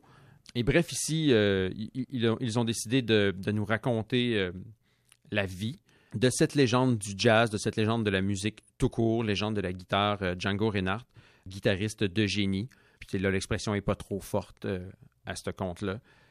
Euh, donc, qui est un, manouche qui est né dans les, dans les années euh, 10 en Belgique, semblerait-il, mais bon, hein, il y a un peu de mystère autour de ça, puisque ce sont des manouches, hein, c'est des gens, des gens en migrance constante ou en tout cas régulière. Mhm. Et donc, euh, il y a, semblerait-il, quelques hypothèses différentes sur euh, son lieu de naissance. Mais euh, assez vite, en fait, il va se ramasser dans la banlieue de Paris, dans ce qu'on appelle la zone, où beaucoup de gens se sont installés dans ces années-là. Et donc, il va faire toute sa jeunesse dans cet endroit-là, puis euh, va assez vite être reconnu pour une prouesse musicale. Son premier instrument, c'est le banjo, puis il en joue d'une manière merveilleuse. Puis très, très tôt dans sa vie, euh, il va pousser pour euh, jouer, dans des, jouer dans des groupes, jouer sur scène. Euh, bon, mais bien entendu, au départ, personne ne le prend au sérieux. hein. C'est un enfant, littéralement un enfant, là, qui veut monter sur scène avec des adultes puis jammer. Mm. Puis, mais à force, de, à force de caractère, à force de, de front, il va finir par se faire reconnaître comme étant un joueur de talent avec qui ça vaut la peine de, de, s'asseoir puis de partager le langage musical puis juste de s'émerveiller de ce qu'on peut faire. Et euh, il va donc avoir un, un certain succès euh, assez tôt et puis vraiment euh, ressortir du lot là, comme une, une star euh, de la scène musicale. Et euh, un jour, un, jour, en fait, le- ce qui va peut-être cristalliser la légende de Django Reinhardt, c'est qu'en fait, il était éclopé. hein. Il, y a eu un, il y a eu un malheur, en fait, avec sa deuxième femme. Sa deuxième femme, là, il y a des hypothèses aussi sur comment ça s'est passé. Mais sa deuxième femme faisait des fausses fleurs et les vendait. Puis elle avait eu un gros contrat pour le lendemain. Mais ces fausses fleurs étaient faites dans une matière semblable aux bobines de film. Puis là, ben, je sais pas si vous savez, la bobine de film, là, il y, a un, il y a un nitrate dedans ou quelque Ouais. chose comme ça qui fait que c'est d'une inflammabilité euh, monstre. Et donc, euh, ces fleurs-là étaient hautement inflammables. Puis là, l'histoire dit pas si c'est un mégot de cigarette ou si c'est une chandelle ou euh, quoi que ce soit, mais le résultat est que la roulotte dans laquelle il, pre- il- il couchait et dormait a pris feu. Et Django Reinhardt s'en est sauvé euh, avec la vie sauve euh, de, par, de par miracle, en fait. Et euh, il, s'en il a failli perdre l'usage de sa, de sa jambe. Et il a perdu de facto l'usage de deux de ses doigts, les doigts de sa main gauche, donc la main qui court sur le manche. Et s'est retrouvé dans, dans l'incapacité de jouer quelque instrument que ce soit. Et donc, euh, après euh, ce qu'on peut euh, présumer comme étant une normale période de dépression par rapport à le- au fait d'avoir perdu notre raison de vivre, entre guillemets, Django va décider de reprendre la musique, cette fois-ci en passant à la guitare pour pouvoir... parce que c'est plus facile aussi, c'est moins dur à- de pincer les cordes qu'avec... qu'avec un, un banjo. Et euh, va manifestement, va tout de suite réaliser puis montrer au monde qu'il y a la- sa, sa- sa prouesse technique, en fait, euh, est toujours au rendez-vous. Donc, c'est toujours un, musicien euh, techniquement capable, extrêmement rapide et tout ça. Et que, ce faisant, il n'a rien perdu de son génie non plus. Tout ce qu'il y avait entre les deux oreilles en termes de musique n'a pas disparu non plus. Et donc, euh, c'est là que va vraiment naître, en fait, Django Reinhardt en tant que légende. Cette idée que, dans le fond, il peut tout jouer, puis qu'il peut tout jouer malgré euh, une blessure qui devrait l'empêcher de jouer, euh, l'empêcher de, d'avoir même l'idée de jouer de la musique, surtout pas au niveau euh, qu'il jouait. euh, il a joué avec les plus grands, tu sais, Duke Ellington, Louis Armstrong, tous les grands jazzmen américains qui passaient par Paris ont joué avec lui. Il a même fait à un certain moment une tournée lui-même aux États-Unis qui a été euh, marquée d'un- franc succès. Et, euh, et donc, cette bande dessinée-là, euh, là, je vous ai beaucoup raconté la vie de Django Reinhardt parce que c'est ce que c'est ce qu'elle fait, euh, Ouais. cette bande dessinée. Mais elle le fait très bien. Le dessin est vraiment fantastique, un peu vieillot, justement, une espèce de sépia dans l'image qui s'y est super bien au temps, à l'époque euh, à laquelle euh, ça se déroule.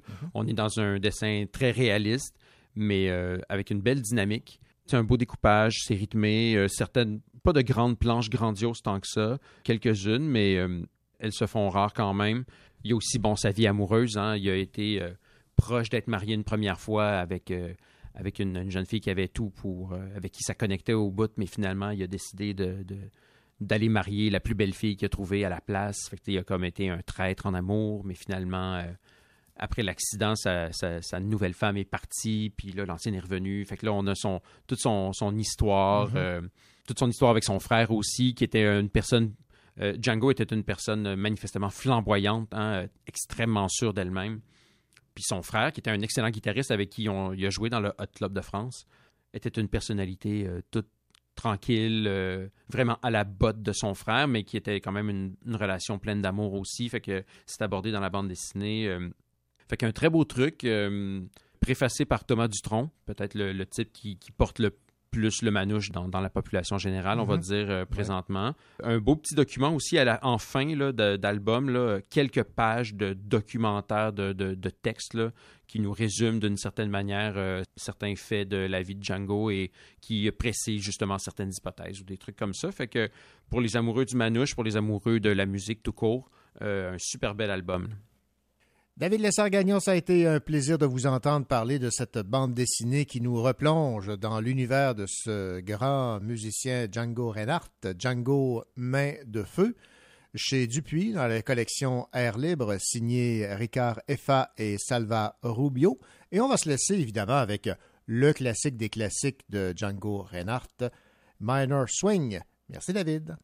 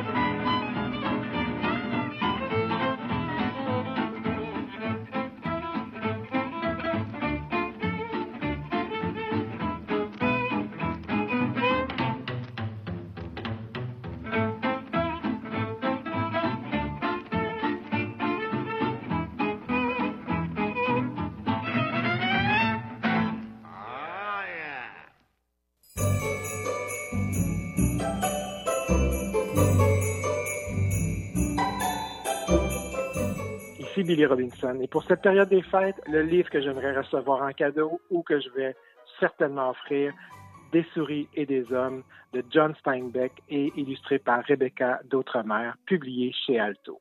Donc, l'œuvre phare de John Steinbeck, récipiendaire du prix Nobel de la littérature de 62, se refait une beauté empreinte d'un modernisme et dans des nouvelles teintes sous le crayon de la gouache et la gouache de Rebecca d'Outremer, tout en gardant bien entendu l'éclat classique de cette grande œuvre littéraire américaine, adaptée maintes fois au théâtre, au cinéma et à la télévision. C'est une œuvre d'art à part entière qui prend la vie euh, pour notre plus grand plaisir et qui aborde des thèmes qui sont toujours d'actualité.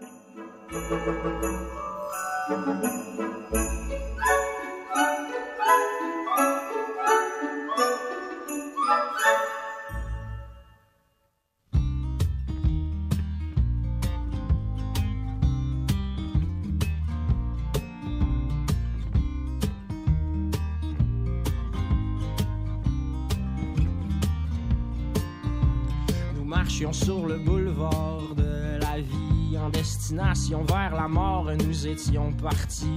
Et puis Dieu, dans son char, s'arrête sur le bord. Il me dit Hey mon fils, veux-tu que je te fasse un lift? Et j'ai dit Non, ça va, je vais marcher, je vais marcher. Et j'ai dit non, ça va, je vais marcher, je vais marcher. Et si vous voyez ceux que j'aime en chemin, dites-leur que je n'ai plus de peine et que je ne suis plus très loin. Et si vous voyez ceux que j'aime en chemin, dites-leur que je n'ai plus de peine et que je ne suis et que je ne suis plus très loin.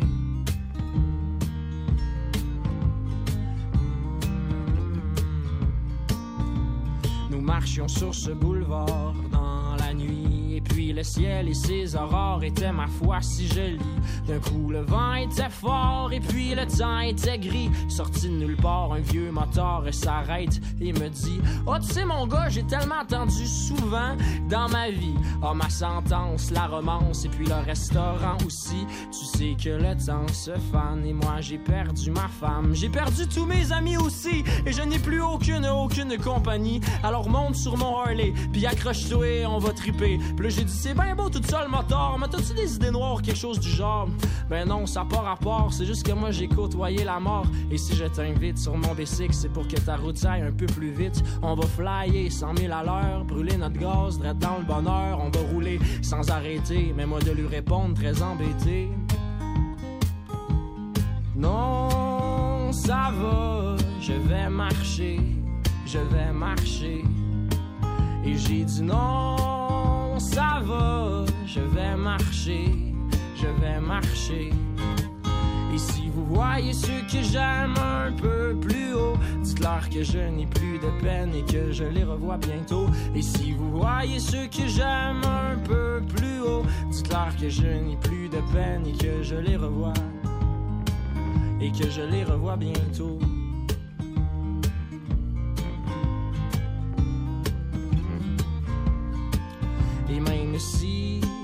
Parfois, il m'arrive de regarder la route puis de me dire que ça me tente plus pantoute parce que la vie, sans toi, sans ligne pourrait être un énorme défi. J'aime mieux pas prendre de raccourci.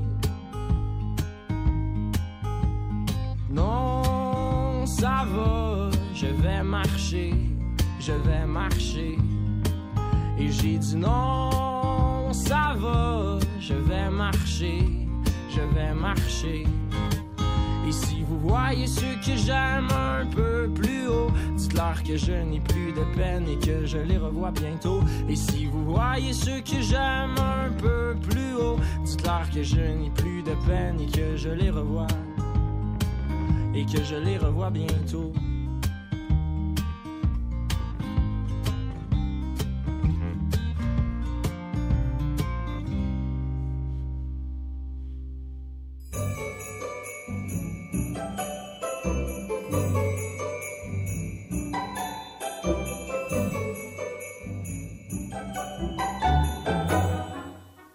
Jason Roy. Alors aujourd'hui, je vous parle de ma lecture préférée de 2020. Euh, il s'agit d'un bouquin qui s'appelle Le bois dont je me chauffe de l'auteur François Landry. C'est un, un, essai saupoudré de récits, ou plutôt des récits euh, qui se suivent et qui contiennent euh, un argumentaire piquant qui s'installe au travers des histoires racontées. François Landry, c'est une plume grinçante, juste, parfois cynique, mais jamais condescendante. C'est une œuvre qui contient en elle-même, en fait, à travers des histoires vécues d'un intellectuel quasi ermite ayant décidé de s'implanter au cœur des Hautes-Laurentides, tout le, réquisitoire de sa génération. Ça raconte un peu son amour de la nature, des oiseaux notamment, mais, mais face aux tristes réalités et aux décrépitudes autant physiques que morales de notre époque actuelle. C'est à lire sans faute si vous êtes membre de cette génération X. En fait, euh, c'est à lire pour tout le monde. Alors, bonne lecture.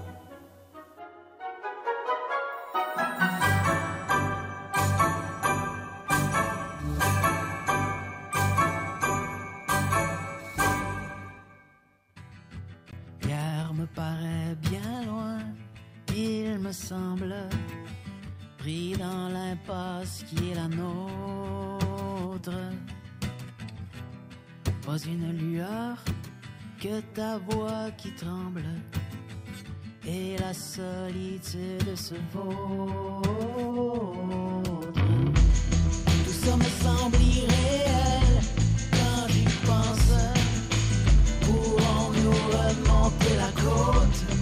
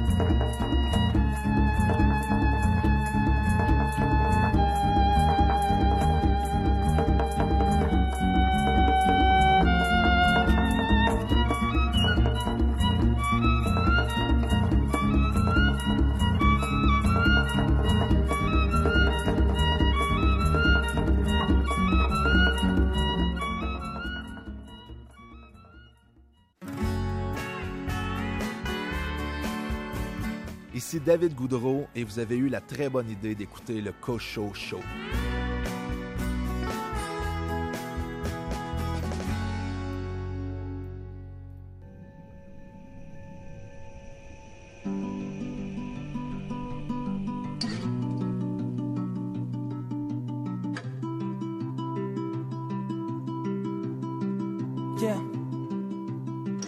Rappelles, un soir incertaine, tu l'avais suivi dans la chambre. Tu voulais voir où ça mène, vous étiez si bien ensemble. Tout est allé trop vite, tu l'as repoussé avec tes mains. T'aurais voulu prendre la fuite, refaire à l'envers le chemin.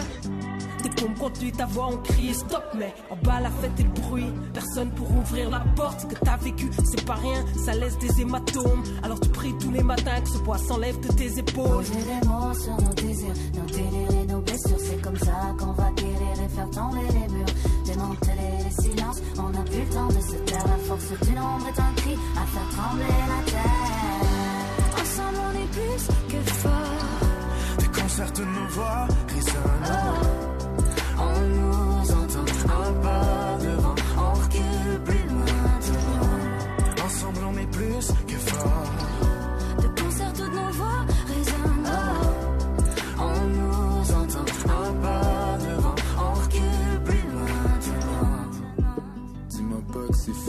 Règles en amour sont simples, mais certains s'y perdent, j'avoue. Tu sais pas si elle a envie, commence par poser la question, y a des mots qui sauvent des vies. Non, c'est non, y a pas de place pour le doute. Si tu ne sais pas, trace ta route.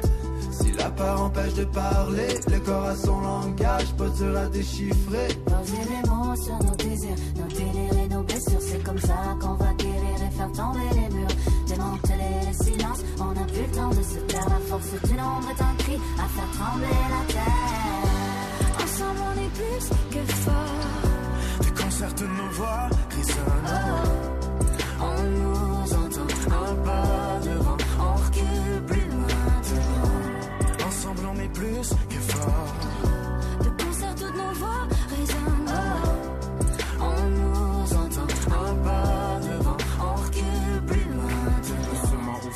On te rattrapera si tu tombes. Notre génération s'éveille, par nos gestes on change le monde. Ici le silence n'est plus roi, on arrête de baisser les yeux. On fera entendre nos voix, on changera les règles du jeu. Plus jamais la loi du fort, plus de ces concepts dépassés. Ce monde où les victimes ont tort, faudrait sortir de nos clichés. Ensemble on brisera les tabous, on pourra enfin vivre en frère. Coup de série, tous debout, c'est la parole qui nous libère. Poser des mots sur nos désirs, nos délires et nos blessures. C'est comme ça qu'on va guérir et faire tomber les murs. Démanteler les silences, on n'a plus le temps de se taire. La force du nombre est un cri à faire trembler la terre. Ensemble, on est plus que fort. Des concerts de nos voix résonnent. On nous entend un pas devant, on recule plus maintenant. Ensemble, on est plus que fort. Des concerts de nos voix résonnent. On nous entend un pas devant, on recule Les membres du Club des Irrésistibles ont annoncé les finalistes de la 13e édition de leur prix annuel. Des 540 coups de cœur littéraires désignés, les cinq livres en lice, pour la deuxième année consécutive, ont tous été écrits par des femmes, parmi lesquelles se trouvent deux Québécoises, Annie-Claude Thériault et Marie-Renée Lavoie. Les 100 membres du jury devront élire d'ici le mois d'avril l'un des titres suivants parmi les autrices européennes Les aérostats de Amélie Nothomb, Changer l'eau des fleurs de Valérie Perrin et Le consentement de Vanessa Spingora. Et chez les autrices québécoises, on retrouve Les charmeurs aussi de Marie-Renée Lavoie. Écoutons euh, Billy Robinson, notre libraire et chroniqueur, nous parler de ce livre de Marie-Renée Lavoie. Alors, il est question de résilience dans ce beau livre-là, mais aussi surtout de bienveillance, de partage, de transformation, d'évolution, tous des thèmes très très chers à Marie-Renée Lavoie. Alors, si vous avez quelqu'un que vous connaissez là, qui cherche un roman qui fait du bien, qui fait sourire, là, et même très souvent, qui émeut, ce livre est vraiment pour vous. Euh, Laurie qui se cherche et se réinvente en serveuse italienne dans un restaurant, là, tout aussi faux que, que, que, que c'est possible, y compris là, certaines relations interpersonnelles. C'est un personnage fort attachant. Euh, la petite Cindy aussi est vraiment adorable. On, on- c'est vraiment Marie-Renée est une une auteure brillante dont les romans sont toujours d'un humanisme remarquable et d'une grande douceur.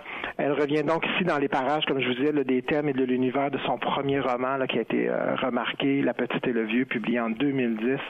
Donc, toujours avec une belle sensibilité, une candeur dans l'écriture, un petit bijou là, serré dans ses bras. Je vous préviens, vous allez en ressortir ému et touché. Et l'autre québécoise en lice pour euh, le prix du Club des Irrésistibles est Annie-Claude Thériault pour son magnifique roman Les Folies. Réécoutons une partie de l'entrevue que Annie-Claude Thériault m'a accordée. C'est surtout, euh, c'est surtout que c'est la voix des femmes. Et que plus, plus je travaillais cette voix-là, plus, plus je voyais que euh, c'est pas c'est pas tant que les hommes sont absents qu'elles s'entourent elles-mêmes de femmes comme s'il y avait une espèce de solidarité féminine. Euh, puis, puis je, la, je, la, retrouve même encore euh, encore aujourd'hui. c'est une réalité. Mm Les femmes, ils vont ils vont chercher dans leur entourage du, support féminin. Tu sais, donc donc c'est c'est comme si c'est presque comme si à plusieurs égards c'est un peu elle qui les qui, qui excluait la présence des hommes tout simplement parce qu'ils sont différents, parce qu'ils fonctionnent différemment, parce que donc donc l'absence dans le livre de, de présence masculine forte est, vraiment plutôt due au choix de, donner une narratrice féminine. Euh, mais, mais, mais oui, il y, a, aussi, par exemple, pendant la famine, euh, il est vrai que c'était les femmes qui restaient davantage euh, pour, pour différentes raisons, là, mais donc, donc, oui, elles cherchent à elles cherchent à s'ancrer, elles cherchent à continuer à survivre, à continuer à transmettre quelque chose, elles cherchent à aimer, elles cherchent à avoir une place dans cette dans cette vie-là, même malgré leur marginalité ou malgré leur donc, euh, il y a quelque chose, euh, oui, de, très résilient. Puis il y avait aussi un défi euh, de filiation, parce que le livre est beaucoup là-dessus, sur l'idée de la transmission, de la filiation, de l'oubli ou, non. Mais il y avait un défi parce que c'était des femmes, puis que la transmission des noms, du, nom, du, nom de famille, se mm-hmm. fait par les hommes. Ouais. Donc, il y avait aussi même ce défi-là. Moi, j'avais envie de dire, mais je, historiquement, on sait bien ce que nous. Moi, je porte le nom Thériault, je m'associe beaucoup à cette famille-là, qui est la famille de mon père, par exemple. Donc, je me disais, mais, pourtant, c'est nos, c'est les mères qui élevaient à la maison et qui transmettaient la langue. C'est elles qui transmettaient les valeurs, c'est, elles qui envoyaient les enfants à l'école, c'est elles qui ont été à la source de, plein de, d'héritage culturel. Puis on n'en parle pas souvent parce que quand on fait notre lignée euh, euh, généalogique, on, l'a fait euh, à l'aide du, masculin. Donc là, je me suis dit, ah, mais essayons, essayons de la faire à l'aide du féminin, voir mm. elles étaient où, ces femmes-là, puis c'était qui, puis comment elles se sont débrouillées. En fait, c'est un peu la démission des hommes euh, contrecarrée par cette volonté des, femmes. Oui, oui, oui, je pense qu'on pourrait dire ça. Il y a effectivement une, forme de, démission des hommes là-dedans, tout à fait. Euh, par, une volonté, oui, par une volonté forte de certaines femmes euh, qui, avaient, des, de grandes idées ou de grandes ambitions. Ou, euh, euh, en même temps, j'ai essayé aussi de le mettre dans, chacune des époques. Donc, je pense qu'on voit déjà là, quand, autour des années 60, dans une des dernières nouvelles, là, ça commence déjà à être différent un peu la place des hommes parce que parce que je pense parce que là, on commence déjà à vivre plus ensemble, hommes et femmes, déjà dans les années 60. Là. Mm-hmm. Euh, il y a une forte, un fort désir d'émancipation de, de la jeune fille, de, des femmes dans cette époque-là, des années 60, mais, mais en même temps, euh, déjà là, on voit un père qui est beaucoup plus présent parce que les rôles ont commencé à être plus flous. Euh, les pères étaient maintenant aussi, ils rentraient aussi à la maison le soir, ils étaient plus toujours sur un chantier ou ailleurs. donc là, on commence déjà à les voir un peu plus dans, dans, le, dans le milieu familial. puis je pense que aussi dans les années, dans les dans les années 2019, l'introduction puis l'espèce de conclusion du livre. Là aussi, il y a des images d'hommes un peu plus présents, comme le, biologiste aussi qui est là. Euh, Donc, j'essayais d'être un peu fidèle à, ce qu'aurait eu l'air une voix de femme dans les années 1900 euh, versus en 2019, puis comment elle aurait été entourée de, personnages masculins ou non. Mais bien sûr qu'il y a quelque chose comme euh, des fortes euh, blessures qui ont eu lieu dans ces familles-là et qui sont souvent liées à, des hommes qui, ont un père qui a, été absent ou un père qui était alcoolique ou quelque chose comme ça, puis qui a, brisé ou qui a blessé euh, l'enfance de, ces jeunes filles-là. Peut-être aussi justement les relations euh, père-fille qui sont toujours très très fortes, très donc de là peut-être d'avoir été brisé par par des par, par, les par les pères ou par les oncles ou Annie-Claude Thériault, vous avez également en, toile de fond c'est on les appelle les bibites à patates là, les, les qui causent d'ailleurs la folie dans le, le, premier dans la première nouvelle et qui reviennent, marquent leur présence, euh, pourquoi cette métaphore avec les, euh, les dorifores? Oui, c'est ça. C'est une métaphore qui est, c'est un peu comme la, représentation de la malchance, en fait. Donc, la première grande malchance de cette mm-hmm. lignée de follet-là, c'était la famine de la, de, la, famine en Irlande, donc la crise de la patate, euh, qui, qui est dans, dans, les, dans la réalité pas due à cette bibite à patate, mais moi j'ai joué un peu. Dans la littérature, on peut se permettre de ben d'inventer, d'aller un peu dans notre imaginaire. Moi, je trouvais ça plus intéressant s'il y avait justement que cette famine de la patate-là, le fait que la patate poussait plus, pouvait être un peu dû à cette espèce de bibite à patate-là qui vient manger les feuilles. Donc, c'est le symbole de la. C'est la première fois où cette famille-là est déracinée. En fait, c'est c'est des Irlandais qui veulent préserver leur langue, qui veulent qui, vivent dans, un, dans une île qu'ils aiment, un endroit qu'ils aiment, c'est leur famille, c'est leur, leur vie est là. Puis soudainement, ils se trouvent obligés de, rompre, de, de, de, briser la famille pour, pour venir vers le Canada, tout simplement parce que parce que la famine, parce qu'on n'arrive plus à manger, parce que donc, donc ça, c'est le premier symbole de la malchance, c'est ce déracinement-là, c'est d'enlever quelqu'un de son lieu d'origine. Puis donc, j'ai repris la métaphore de la bibite pour montrer un petit peu dans chacune des nouvelles, à chaque fois que là, on sent la malchance arriver. Donc, euh, c'est comme s'il euh, y avait sans cesse, on était sans cesse habité, sans cesse hanté, sans cesse suivi même par cette espèce de malchance-là qui fait que ben c'est parce qu'on a été déraciné dès le début. Là. Puis après ça, c'est difficile de, de vivre ailleurs, dans une langue qui n'est pas la nôtre, dans une culture qui n'est pas la nôtre, d'essayer de transmettre quelque chose d'une famille qu'on n'a plus autour de nous, dont on a perdu les origines, dont on a même perdu la langue. Donc j'ai repris cette bibite-là à chaque dans chacune des nouvelles pour montrer, mais la voici encore la malchance, puis hmm. voici un peu pourquoi ça, on réussit pas tout à fait à être bien ou à être heureux ou à être résilient parce que on a été brisé dès l'origine. C'était Annie-Claude Thériault qui nous parlait de son roman Les Folés, finaliste du Club des Irrésistibles. Le Club des Irrésistibles rassemble une communauté virtuelle de passionnés de culture et de littérature qui compte aujourd'hui des milliers de membres en provenance d'ici et d'ailleurs.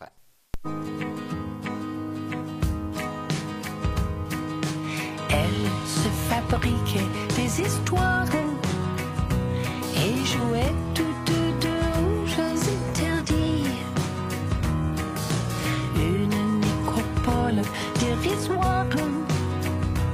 Elle jouait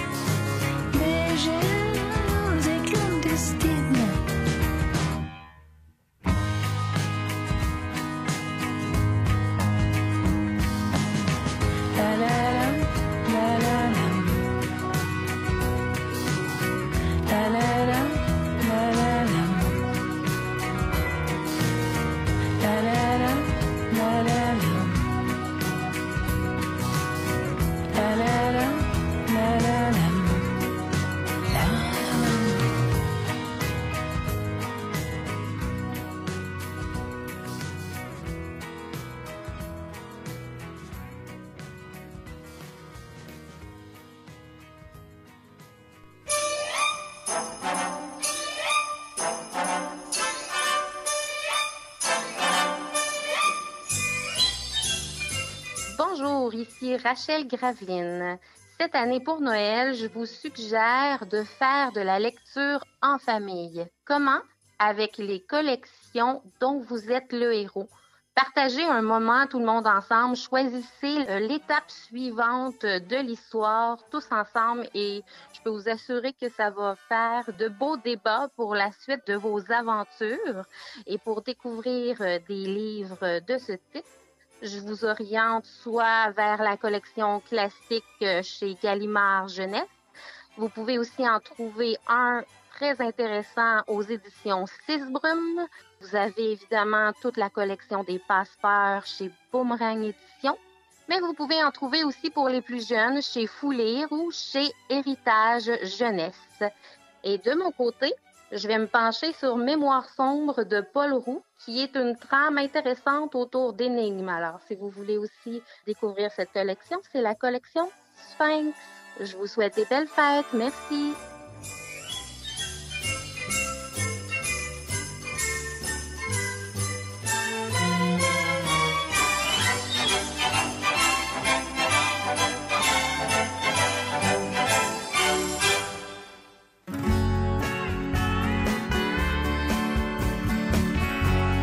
Vous écoutez le Cochot Show en compagnie de René Cochot et de toute son équipe.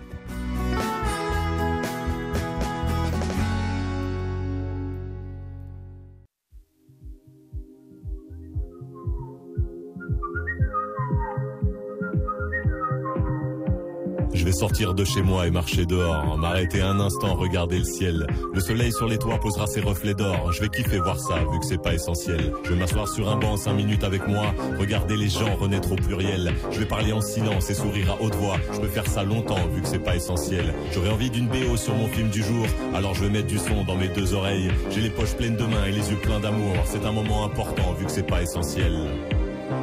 Pas essentiel. Pas essentiel pas essentiel. Embrasser quelqu'un, pas essentiel. Ouvrir un bouquin, pas essentiel. Sourire sincère, pas essentiel. Aller au concert, pas essentiel. Se promener en forêt, pas essentiel. Danser en soirée, pas essentiel. Retrouver les gens, pas essentiel. Spectacle vivant.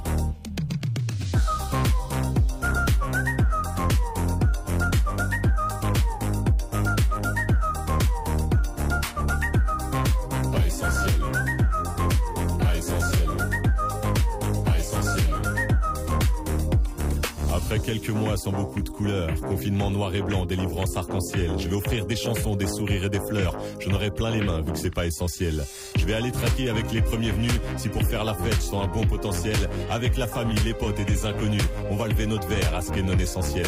Puisque la vie est une succession de superflus, soyons super fous et superficiels. Protégeons le futile et sur ce je conclus, n'écoutez pas cette chanson, elle est pas essentielle. Pas essentielle. Pas essentielle.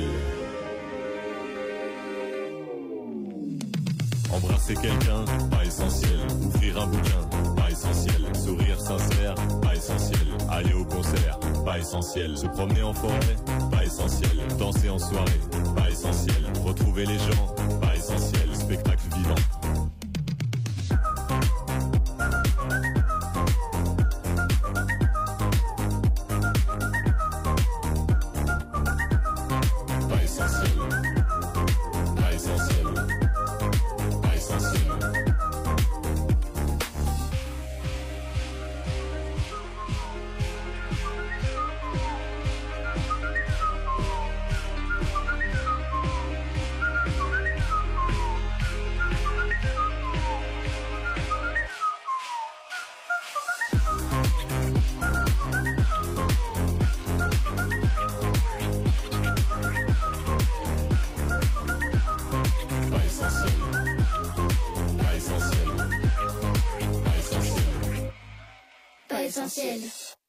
Le maître britannique du roman d'espionnage John Le Carré est mort à l'âge de 89 ans d'une pneumonie. Son succès planétaire est arrivé après la parution de son troisième roman, L'espion qui venait du froid, publié en 1964. Le roman vendu à plus de 20 millions d'exemplaires dans le monde raconte l'histoire d'un agent double britannique passé à l'Allemagne de l'Est. Son adaptation au grand écran avec Richard Burton dans le rôle titre a marqué le début d'une longue collaboration avec le cinéma et la télévision. John Le Carré a travaillé pour les services secrets britanniques avant de transformer son expérience en fiction et devenir romancier. Et c'est sur cette nouvelle que se termine votre rendez-vous littéraire. Ici René Cochot, au nom de toute l'équipe, nous vous souhaitons une belle semaine, de belles lectures, et la semaine prochaine, vous aurez droit à un spécial de Noël. Allez, à la semaine prochaine. Au revoir.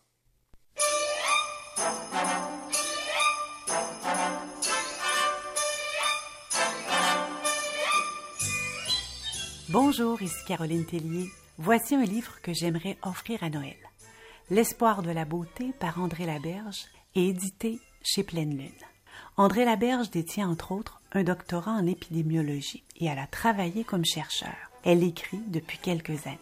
Son deuxième roman, L'espoir de la beauté, contient justement une part de science, l'astronomie. Ce roman relate une journée décisive dans la vie d'un homme atteint d'une maladie dégénérative. Il se réveille de mauvais poil après avoir fait pourtant un fabuleux voyage astral où il a rencontré nul autre que Dieu, mais un Dieu désabusé. Durant cette journée, tout sera remis en question. Les amours, les amis, le sens de la vie.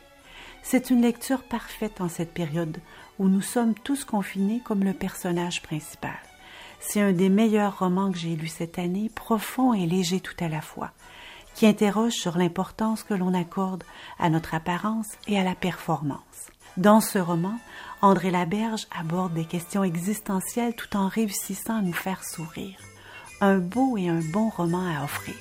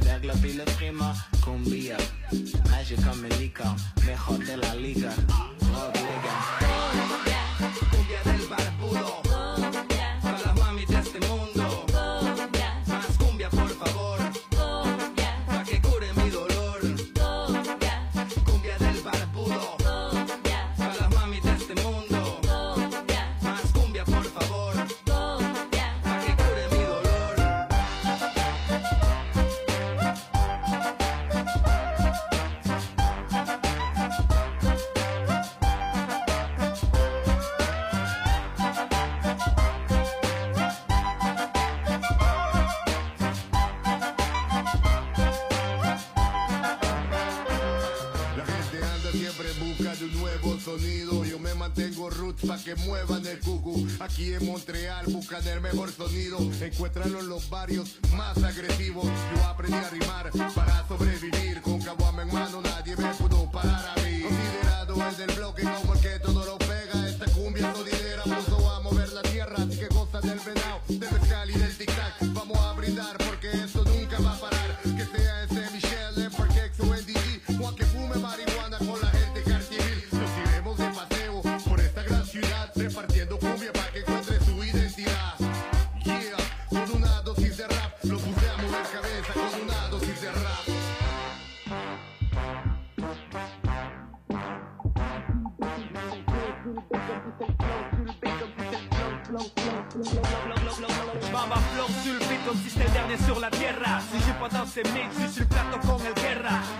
de con la ramos, con la hierba. Yo fue un Jesús yo high como el cerval. Sonido pesado con el pelo ya llegó. Dos días con frijoles, saca, saca para el flow. O bien vamos rush the game, o vamos kick the game. Tocas on the ground, flush your faces for the fame. Quiero cash, cash, dinero, tú la tapa o la mesa. Shut your baby, si toda la gente se endereza. Real hip hop, con la cumbia es la receta. Y si se tiene un frodo, te atacaste con chaqueta.